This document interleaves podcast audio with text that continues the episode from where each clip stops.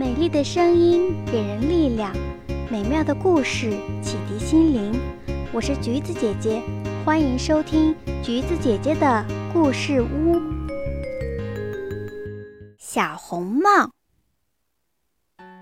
从前，在一座村庄里，住着一个聪明懂事的小女孩。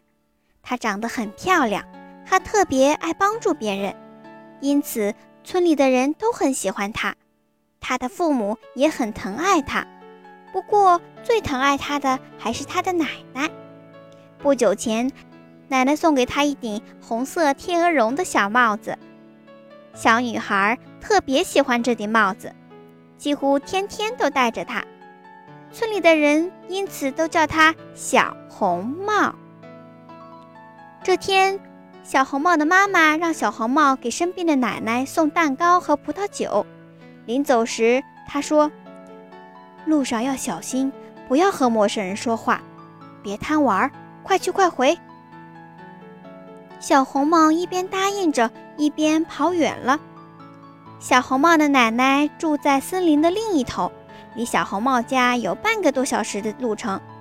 小红帽心里又着急又快乐，她既为奶奶担心，又为自己能为奶奶做点事情而高兴。小红帽走得很急，忽然旁边传来一个陌生的声音：“小红帽，你走得这么急，干什么去呀？”小红帽回头一看，是一只长着灰色皮毛的像狗一样的动物。小红帽不认识大灰狼，当然更不了解大灰狼的残忍和狡猾。他很礼貌地对大灰狼说：“自己要去看奶奶。”大灰狼眼珠一转，有了个鬼主意。哦，你的奶奶我也认识，就是忘了她住在哪儿了。她上次和我说过，你看我这脑子。听大灰狼这么一说，小红帽以为大灰狼真的和奶奶很熟，就说：“从这条路往前走一刻钟，然后再右拐，那座有胡桃树篱笆的房子。”就是奶奶家。哦，对了，我想起来了，小红帽，你看那边的野花开得多好看呐！如果你采一束送给奶奶，她的病一定会很快好起来的。小红帽一听，觉得大灰狼说的很有道理，就去采花了。大灰狼马上跑到小红帽奶奶那里，毫不费力地将老奶奶一口吞进肚子。然后穿上老奶奶的睡衣，戴上老奶奶的睡帽，躺在老奶奶的床上，等着小红帽上钩。小红帽离开大路，跑到树林里去采花。它采呀采呀，采了一大把的鲜花，五颜六色，香气扑鼻，这才心满意足地向奶奶家走去。当他来到奶奶家，进了胡桃树的篱笆。发现奶奶的门大开着，他喊了一声：“奶奶，早上好！”却没人应声。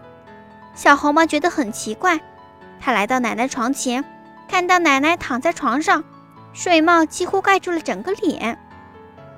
小红帽觉得奶奶的样子和平时很不一样，忍不住问道：“奶奶，你的耳朵怎么这么大呀？”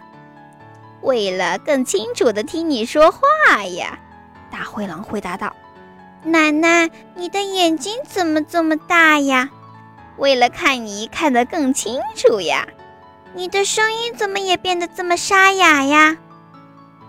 因为想你哭的呀。你的嘴巴怎么也变得这么大呀？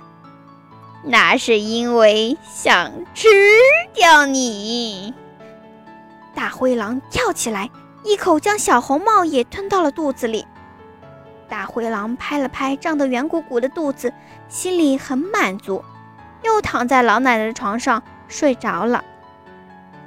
一个猎人从这里经过，想进门看看身边的老奶奶，看到大开的房门，又听到屋里传来的鼾声，担心老奶奶病得厉害，赶忙进了屋，却发现床上。躺着的竟是一只大灰狼。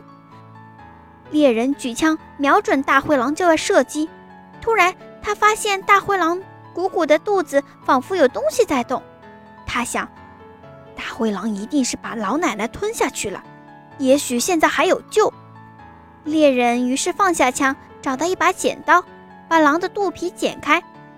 刚剪几下，一顶小红帽露了出来。猎人又接着剪，小红帽一下子跳了出来，长长的舒了一口气。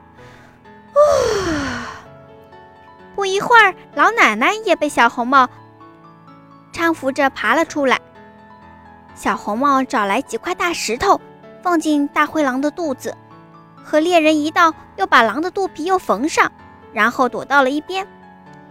不久，大灰狼睡醒了，他摇摇晃晃地下了床，觉得肚子变得沉甸甸的，刚一走，石头便挤碎了心脏。大灰狼倒在地上死了。三个人高高兴兴地从藏身的地方出来。猎人剥下狼皮带回了家。老奶奶呢？她本来也没有什么大病，吃了小红帽带来的蛋糕和葡萄酒，闻着小红帽采来的鲜花的香味儿，身体也很快好了起来。好啦，亲爱的小朋友们，故事讲完了。喜欢橘子姐姐讲故事，记得点赞、订阅和分享哦。有想对我说的话，欢迎在评论区留言哦。